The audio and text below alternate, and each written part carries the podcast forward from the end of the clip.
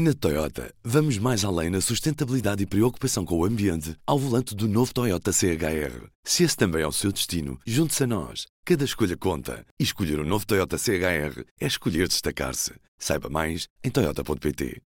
Olá, bem-vindos ao Tama Partido. Hoje estamos na redação do Público em Lisboa, duas semanas depois de termos assistido à admissão do Primeiro-Ministro António Costa, com eleições à vista e um PS dividido entre duas tendências distintas agora é a altura certa para ouvirmos o Presidente da Juventude Socialista, Miguel Costa Matos.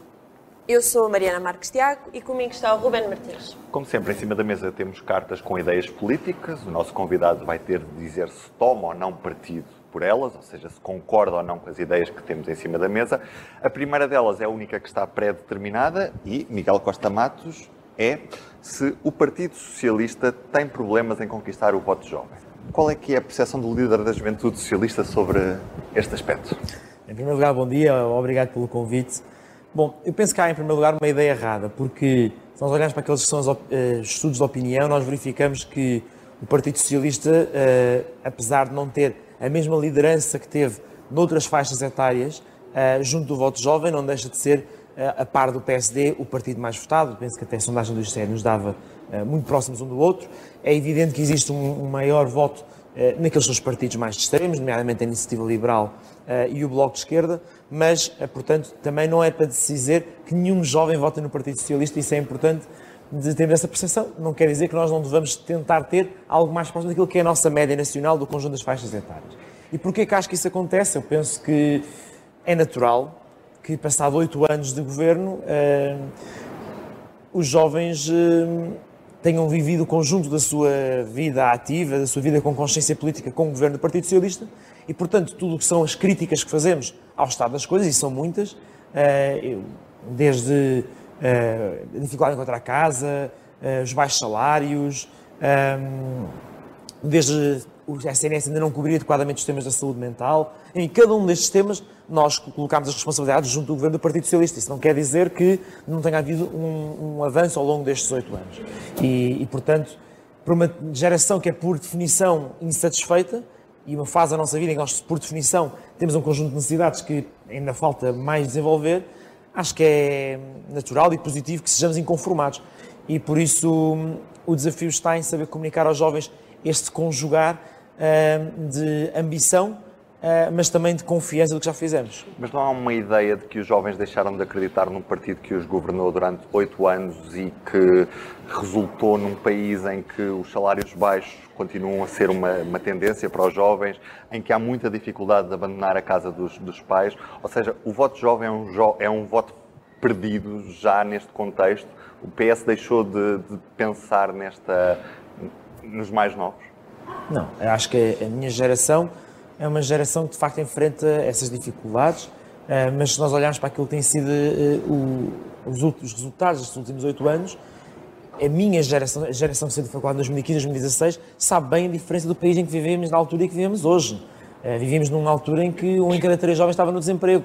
Hoje em dia ainda existe desemprego jovem, mas é um valor bastante mais reduzido. Os salários são ainda uma fração do que são noutras partes do, da Europa. É certo, ok mas quando nós saímos da faculdade o salário de entrada é 750, 800 euros.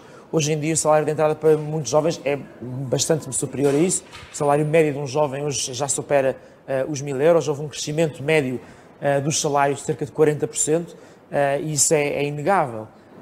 O desafio, porventura, é mais difícil, também porque há, as soluções são mais lentas, é o tema da habitação, com certeza. Um, e acho que aí nós temos que ter a humildade de dizer que não fizemos o suficiente, nem uh, rápido o suficiente. Uh, e acho também foi isso um bocadinho que foi o mais habitação, foi dizer os instrumentos que lançámos em 2018, 2019 não funcionaram uh, e portanto temos que lançar novos instrumentos.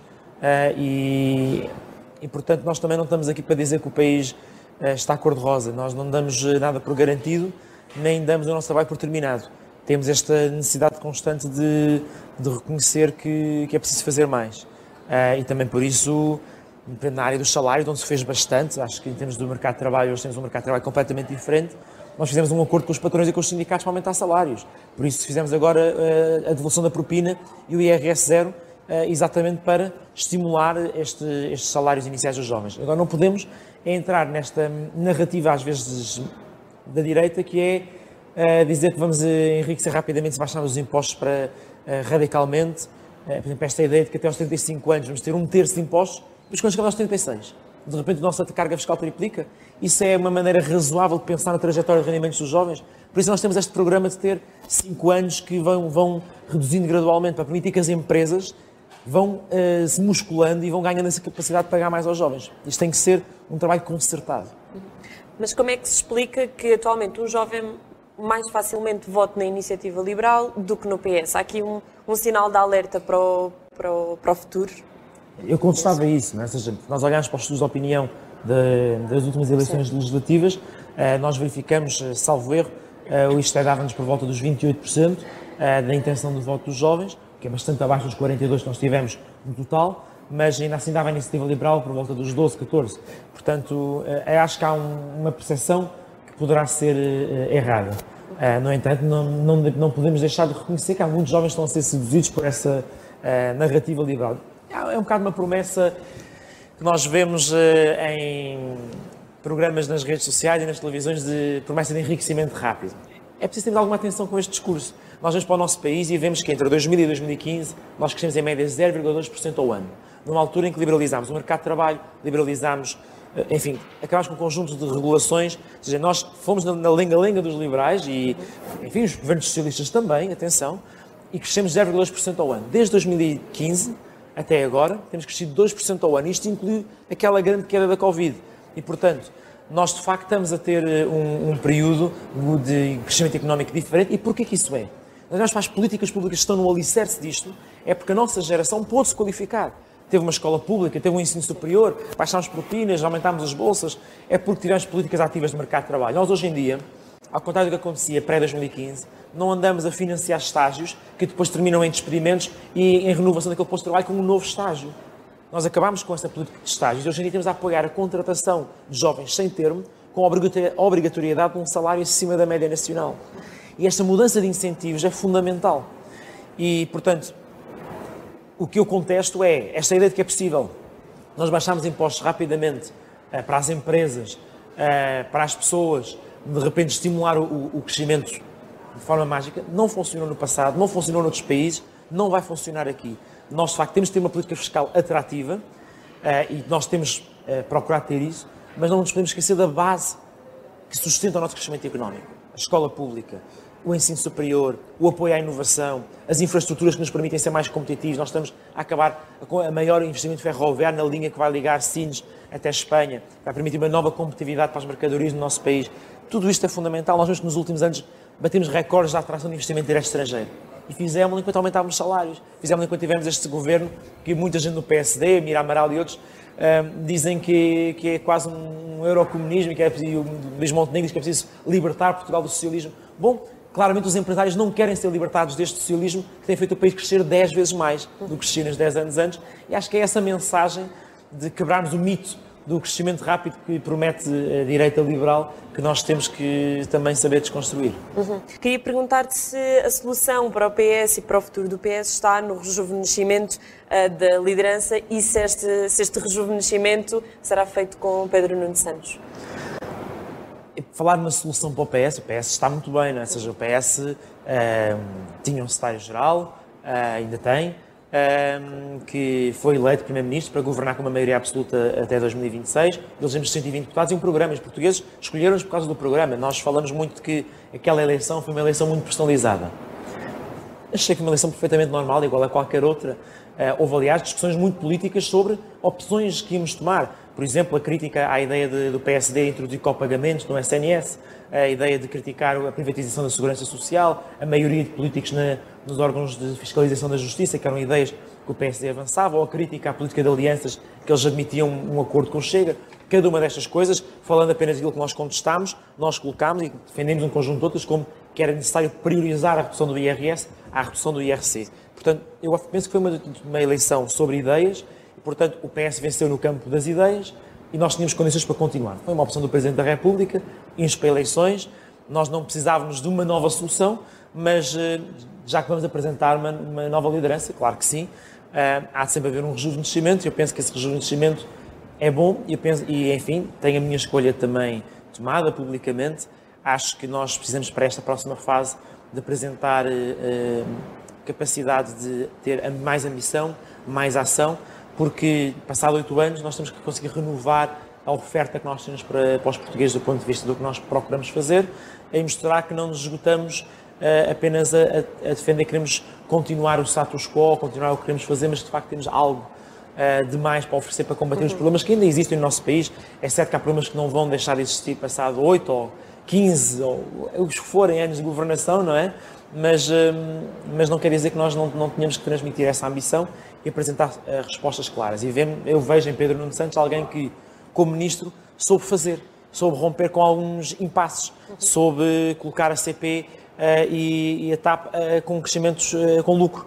Um, e, portanto, é de facto um líder que uh, tem essas características, que soube também uh, negociar perante circunstâncias muito difíceis. Ninguém acreditava em 2015, ou muito poucos acreditavam que uh, a geringonça era algo que poderia durar tanto tempo, durou seis anos. Foi o único governo de minoria que durou mais do que uma legislatura. e enfim, se olharmos, por exemplo, para o momento anterior com a governação da PAF, tivemos a crise do irrevogável pelo meio, uhum. não houve nenhuma crise desse género enquanto Pedro Nuno Santos esteve à frente uh, da coordenação da, da geringonça uh, e, portanto, sim, acho que o rejuvenescimento do partido faz-se com caras, faz-se com ideias uh, e faz-se com esta continuada ambição para o país. Uhum. Qual é que pode ser a perspectiva das pessoas a partir do momento em que Pedro Nuno Santos foi um ministro que acabou por apresentar a demissão tendo na sequência de tudo aquilo que aconteceu com, com, a, com o processo da, da, TAP, com a CPI à TAP, um, e que depois acabou por se retirar da, da, cena política, voltando algum tempo depois. Portanto, acha que isto pode quebrar aqui a ligação das pessoas e a forma como as pessoas olham para Pedro Nuno Santos, depois deste percurso recente, chamemos-lhe assim? Eu penso que não, porque fazer exige sempre tomar escolhas um, e às vezes implica errar. e eu acho que aquilo que os portugueses mais têm desprezo por, pelos políticos, enfim, com certeza que é não cumprirem com a sua palavra, com certeza que é a corrupção, que nós temos que saber combater, com certeza que é quando não tem coluna vertebral, quando não são coerentes. Enfim, nós olhamos para Pedro Nuno Santos e vemos uma pessoa que é íntegra, que é coerente, uh, que faz aquilo que promete, mas, uh, sobretudo, acho que, pelo menos na minha geração, na nossa geração, nós vemos muitas vezes as pessoas, os, nós queremos políticos que sejam humildes, que assumam o erro, que assumam as suas responsabilidades. Esta antiga política de marketing e de comunicação política dizia que é sempre negar os erros, continuar, seguir o caminho uh, e, e, vamos para a frente. Mas, uh, mas não, não foi isso que Pedro Nuno uh, fez. Pedro Nuno assumiu que de facto tinha dado o que é que tinha dado, que uhum. tinha que assumir as responsabilidades políticas por isso, apesar de ter sido uma decisão da, da, da gestão da TAP e pelo qual aliás, a CEO da TAP foi demitida, não é? Um, e, portanto, ele assumiu a sua cota parte de responsabilidade política. Quando nós olhamos tantas vezes para outros momentos em que não se assumem responsabilidades políticas, em, ou em que se tomam erros e, e, não se, e não se assumem esses erros, eu acho que é refrescante. É muito refrescante. Vemos um político que sabe dizer: não, ok, hum, não estive bem, vou sair do governo e, e recomeçar uh, e ele soube esperar o, o, seu tempo. Não foi muito tempo, também não tem é afastado. E eu acho que é também por isso que nós vemos, uh, temos sentido uh, na nossa geração, mas não só, muita gente a aderir espontaneamente ao Pedro Nuno Santos e esta energia que ele traz para o debate político. Miguel, vamos tirar mais uma carta, por favor. Ora, um político é melhor político se tiver outras experiências profissionais. Sim, isto no fundo para perguntar se os políticos são piores políticos se forem políticos de carreira ou, ou nem por isso. Eu acho que sem dúvida que, que, é melhor quando um político tem outras experiências profissionais. Eu, quando comecei a trabalhar, primeiro tive um estágio não remunerado, como tantos jovens, tive oito meses numa empresa privada, entrei por concurso na administração pública uh, e foi, passado pouco tempo, depois entrei para o gabinete do Primeiro-Ministro. Mas lembro-me perfeitamente de receber N convites para diferentes gabinetes, uh, governos, câmaras, autarquias, uh, Parlamento Europeu e de recusar, porque achava que precisava ter mais experiência profissional. Enfim, o António Costa deu-me uma grande honra trabalhar com ele, não recusei esse convite. sem dúvida que, olhando para o meu futuro, gostava de voltar a ter outras experiências profissionais para conhecer outras realidades. Acho que a nossa geração é uma geração que também não, não devemos aceitar que não há empregos para a vida, mas também, muitas vezes, é natural que nós procuremos outros desafios, outras coisas novas. e, portanto, acho que isso é positivo, porque quando nós estamos demasiado tempo num, num sítio, acomodamos, ganhamos alguns uh, hábitos e é bom poder uh, mudar de perspectivas. Uh, portanto, sem dúvida que sim. não quer dizer que nós tenhamos com a política algo diferente que temos com outras profissões. O que é que eu quero dizer com isto? Se nós fôssemos operados por um médico, nós queríamos ter um médico com experiência e que soubesse o que estava a fazer. e nós, quando falamos de políticos, procuramos um, criar um fetiche, criar um, enfim, todo um, um, valor em torno dos independentes, pessoas com pouca experiência política ou nenhuma, uh, pessoas que não sabem muito bem aquilo que pensam, uh, pessoas com pouca experiência executiva. Quer dizer, nós estamos, estamos neste momento para umas eleições com um líder da oposição, por exemplo, sem ter tido nenhuma experiência governativa, desde uma autarquia até uh, ao governo nacional. E, portanto, eu acho que isso é, acho que isso é mau, porque, sem dúvida que ter tido essa experiência, eu ter estado no gabinete de primeiro-ministro, ter tido contacto com como é que funciona um governo, para mim foi algo muitíssimo enriquecedor. Uh, e eu acho que nós devíamos mais valorizar uh, políticos com provas dadas, políticos com uh, posições assumidas, porque, enfim, é vermos aí um conjunto de políticos noutras bandas, muitas vezes populistas, que dizem uma coisa e depois, quando chega a altura de governar, fazem outra. e isso é, é meio caminho andado para democracia perder um bocadinho a sua credibilidade e a confiança das pessoas na democracia. Vamos olhar um bocadinho para a crise política que nos afetou nestes últimos 15 dias. Tivemos um verdadeiro terremoto político em Portugal, com acusações de corrupção que envolveram o, o entorno do Primeiro-Ministro. Já ainda neste governo tivemos demissões de Miguel Costa Alves, Capitão Ferreira. Há mais tempo tínhamos tido o caso do, do engenheiro José Sócrates criou-se uma imagem muito negativa do, dos políticos com estes casos e o que te pergunto é se a corrupção é inerte, eh, aliás, se a corrupção é inerente ao sistema político ou se há algo de errado com o Partido Socialista, especificamente. Em primeiro lugar, neste processo em particular, não há acusações de corrupção, uh, inclusive eh, não há sobre nenhum membro de, do governo ou que tenha trabalhado no governo. Acho que a corrupção é sem dúvida um flagelo grande no nosso país um, e que nós temos que procurar combater a cultura uh, da cunha, a cultura de, um, do favor que nós temos que procurar combater. Um, nós olhamos para aquilo que são os últimos anos, nós temos trabalhado muito nesse tema. Eu estou no Parlamento há quatro anos, nós já aprovámos um pacote anticorrupção que tem uma medida muito importante, por exemplo, que é se um político é condenado por corrupção, ele não pode depois ser eleito para cargos públicos, que permite ao Ministério Público e à PJ terem mais meios de prova, portanto, reforça a capacidade deles recolherem meios de prova, e nós depois fomos consequentes com isso, porque uma das questões que nós mais ouvíamos eh, em 2019 era justamente que havia boas leis, até com aquelas que existiam na altura, dizia o António Costa em 2002 eh, a criá-las, mas eh, havia boas leis, mas não havia suficientes recursos. Nós vimos o diretor da PJ, agora há hum, poucas semanas atrás, a dizer que nunca teve tantos recursos para combater a criminalidade económica ou financeira e ainda bem uh, que assim é.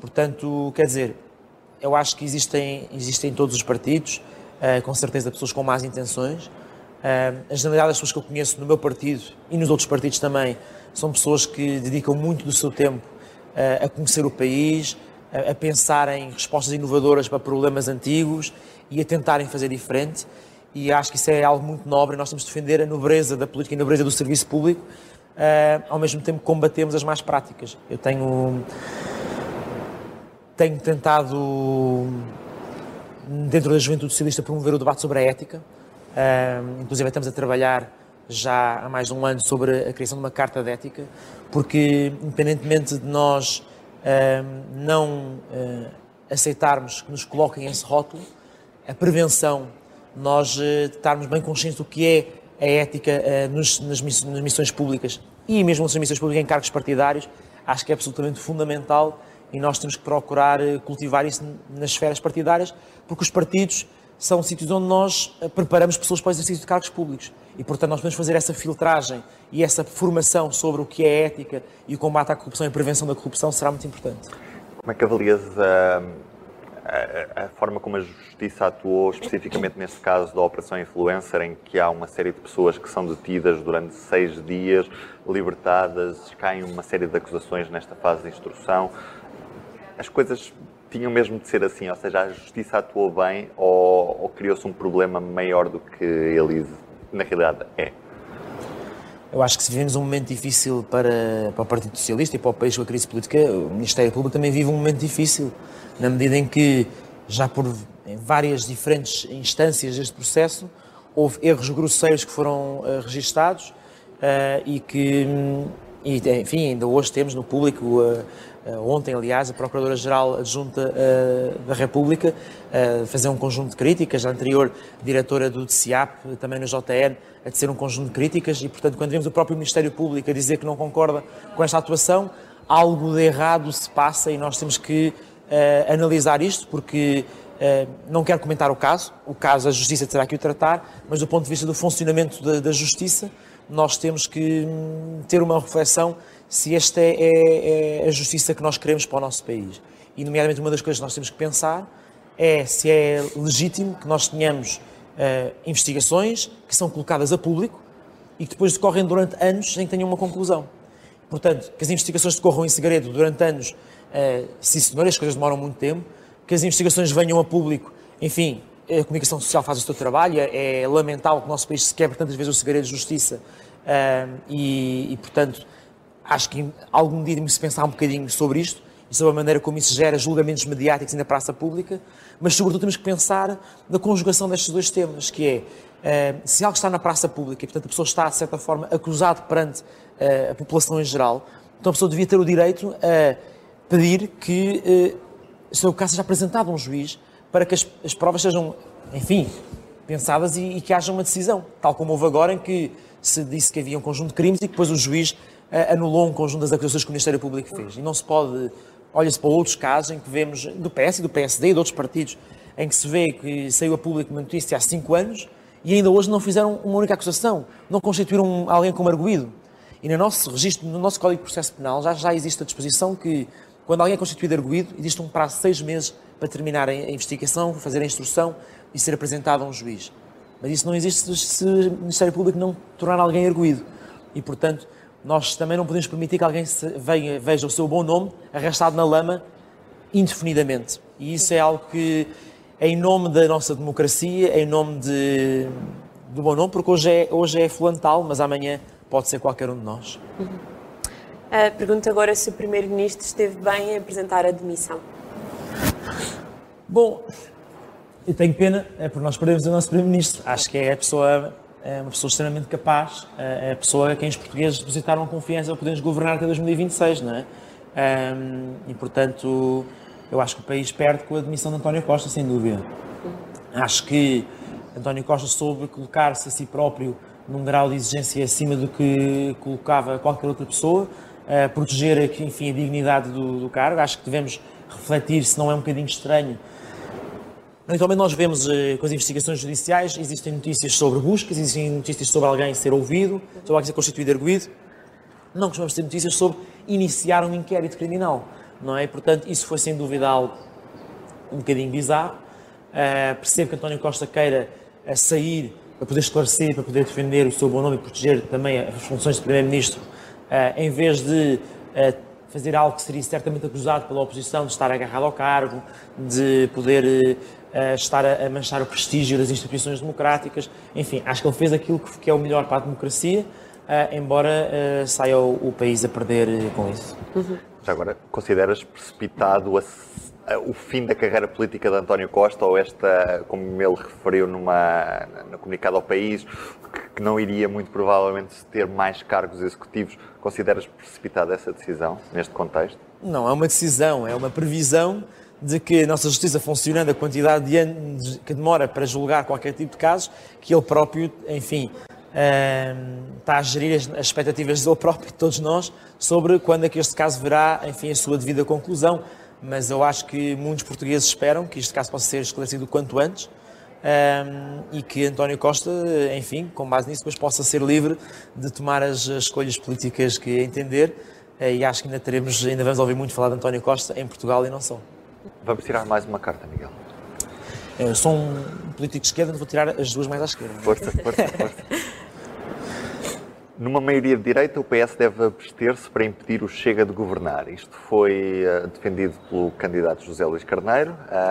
Qual é que é a visão do líder da Juventude Socialista? Hum.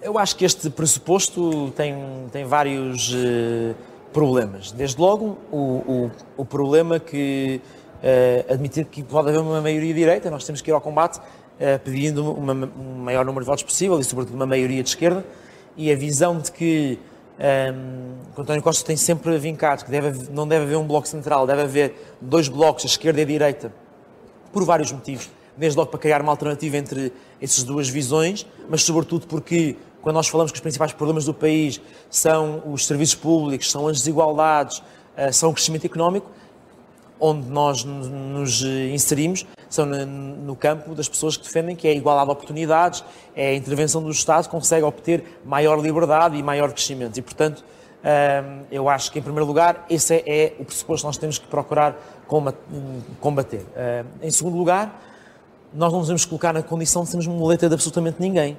Hum, ao dizermos que o PS deve se abster, estamos a dizer votem no PSD o que quiserem, que nós depois fazemos a diferença.